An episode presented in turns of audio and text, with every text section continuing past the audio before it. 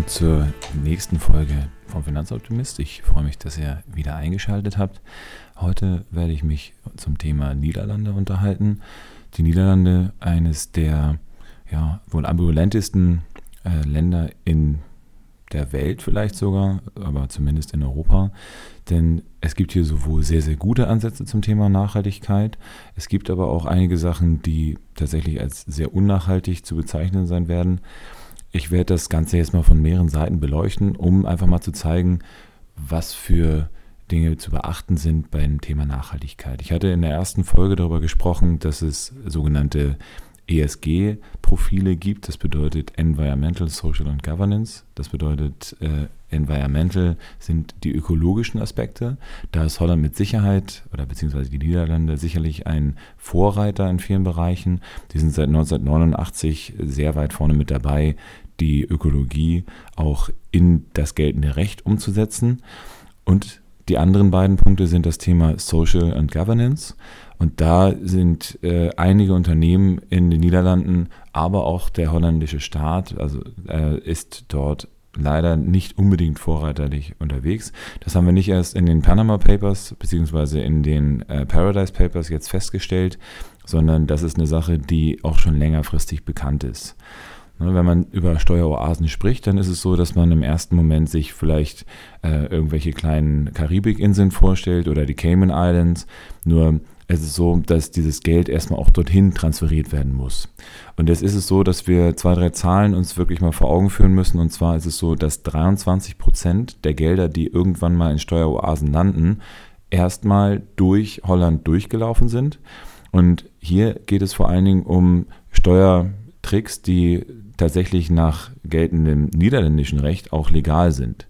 Das heißt, weltweit wird davon ausgegangen, dass ca. 240 Milliarden Euro, äh, Dollar dann durch Steuervermeidungstricks von multinationalen Konzernen mehr eingenommen werden können. Und jetzt, ich hatte das äh, auch beim, ähm, beim England-Vortrag mal angesprochen gehabt, jetzt ist es so, dass Steuervermeidung grundsätzlich, weil es ja legal ist, eher verpönt, aber nicht verboten ist. Und jetzt kann man sich vielleicht dann irgendwie auch die Frage stellen, inwieweit, wenn ein Unternehmen was gute Dinge in der Welt tut, ähm, ist es dann nicht vielleicht gut, wenn die das mehr Geld zum Einsetzen haben. Aber auch da würde ich jetzt die Entscheidung nicht für euch treffen wollen, sondern das muss jeder mit sich selber ausmachen. Grundsätzlich mal ist es so, dass Steuervermeidung eine Sache ist, die anerkannterweise eine so anrüchige Geschäftspraktik ist und dementsprechend äh, beim Thema Governance eher problematisch äh, zu betrachten ist. Ich finde es aber auch noch ein bisschen unschöner, dass äh, vor allen Dingen auch äh, Entwicklungsländer darunter leiden müssen, dass multinationale Konzerne dort Steuervermeidung betreiben. Das bedeutet, wir haben ca. 460 Millionen Euro, die alleine Developing Countries durch die Steuerpraktik von den Niederlanden verlieren. Und das ist jetzt nur ein Aspekt von mehreren, warum ich jetzt sagen würde, dass die Niederlande leider eben ein noch sehr ambivalentes Land sind, was Nachhaltigkeit angeht.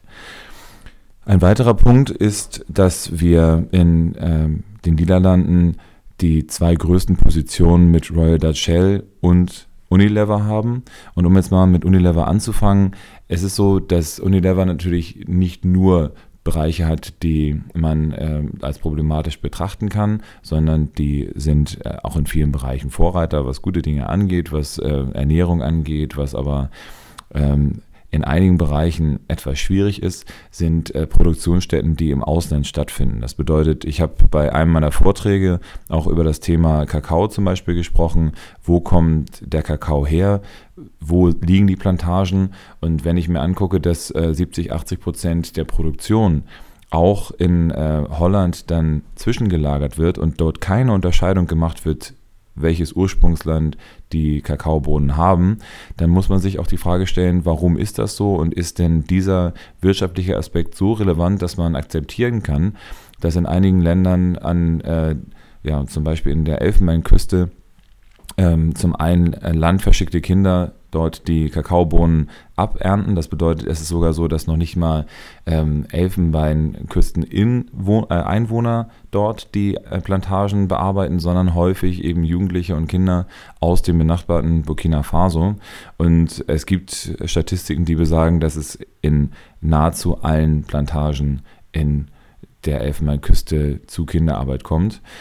Und die großen Konzerne, ob es jetzt Nestle oder Unilever sind, die äh, kümmern sich halt über diese Ursprungsländer nicht. Und das führt in Quintessenz dazu, dass es eine Lebensmittelbörse gibt, wo einfach alle Kakaobohnen nur anhand ihrer Qualität und nicht anhand ihres Ursprungsortes dann ähm, gelagert werden. Neben Unilever ist äh, ein großer Konzern die Royal Dutch Shell und ähm, über fossile Brennstoffe im Allgemeinen muss man sich auf jeden Fall nur bedingt unterhalten. Ich denke, dass wir alle uns über Klimaerwärmung und über den Klimawandel schon Gedanken gemacht haben, nicht erst durch die Weltklimakonferenz in Bonn, sondern auch durch einige Äußerungen, die zum Beispiel jetzt auch von äh, Herrn Trump gemacht worden sind, dass ähm, eben äh, das angezweifelt wird, ist alleine äh, für alle Menschen, die auf äh, irgendwelchen Inselstaaten leben, die mittlerweile äh, immer höhere Wasserstände haben. Wenn wir uns angucken, wie die Wetterverhältnisse sich in, der, in vielen Teilen der Erde verändert haben, dann glaube ich, sollten wir uns äh, nicht mehr die Frage stellen, ob es den Klimawandel gibt, sondern sollten einfach akzeptieren, dass wir gegensteuern müssen.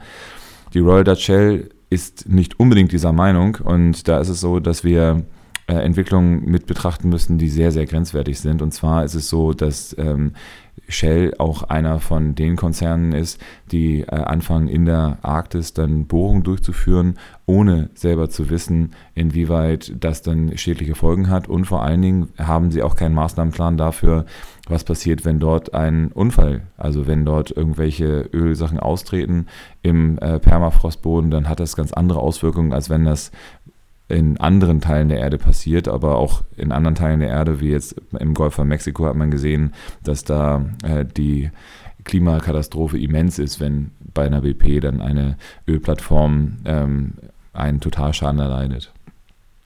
Dementsprechend also einige Unternehmen, die in äh, den Niederlanden wirklich sind, ne? also nicht nur diese Briefkastenfirmen, von denen es auch einige gibt, sondern ähm, auch einige Firmen, die wirklich vor Ort sind, erzeugen einen Impact in der Welt. Es ist jetzt so, dass die Niederlande aktuell 4000 Fälle prüft, inwieweit die Steuerpraktiken, die dort stattfinden, wirklich, ähm, um, wirklich legal und nach niederländischem Gesetz sind. Und äh, alleine das, diese große Zahl, sorgt doch dafür, dass man sich da die Frage stellen muss, wie kann in Zentraleuropa von einem Gründungsmitglied der Europäischen Union sowas zugelassen werden? Und der Grund wird mutmaßlich sein, dass ein Druck von multinationalen Konzernen auf Holland stattfindet und die dementsprechend nur bedingt ein Interesse daran haben, äh, das umzusetzen. Lobbyismusarbeit ist da ein Thema und ähm, es ist aber leider auch so, was heißt leider, es ist halt so, dass in den Niederlanden auch nicht wirklich viel Geld ankommt. Es wird auch wenig äh, von diesen Steuertricks profitiert, denn es sind einige tausend, die dort wirklich arbeiten. Das ist eher Wirtschaftsprüfer oder Juristen die dann diese Briefkastenfirmen betreuen. Und dementsprechend ist es so, dass man sich schon die Frage stellen muss, wann kommen wirklich Reformbemühungen, die durchgesetzt werden. Und ähm, um jetzt dann wieder den positiven Ausblick dann zu haben, es ist auch so, dass die Niederlande eine der großen Nachhaltigkeitsbanken, die Triodos Bank, äh, entwickelt hat, die durchaus Vorreiter auch im Bereich der nachhaltigen Geldanlage ist. Und dementsprechend bin ich sehr dankbar, dass es diese ähm, Form der Anlage überhaupt in dem Ausmaß gibt. Und da muss man auf jeden Fall auch den Hut vor Triodos daneben ziehen, die tatsächlich einige ähm, Komponenten entwickelt haben, die wir durchaus befürworten müssen. Ohne da jetzt näher ins Detail gehen zu wollen, ist es halt so, dass wir äh, also sagen müssen, die Niederlande sind mit Sicherheit ein Land, was seine Licht, aber auch seine Schattenseiten hat. Und darüber mag ich gerne mit euch bei einem nächsten Stammtisch dann diskutieren.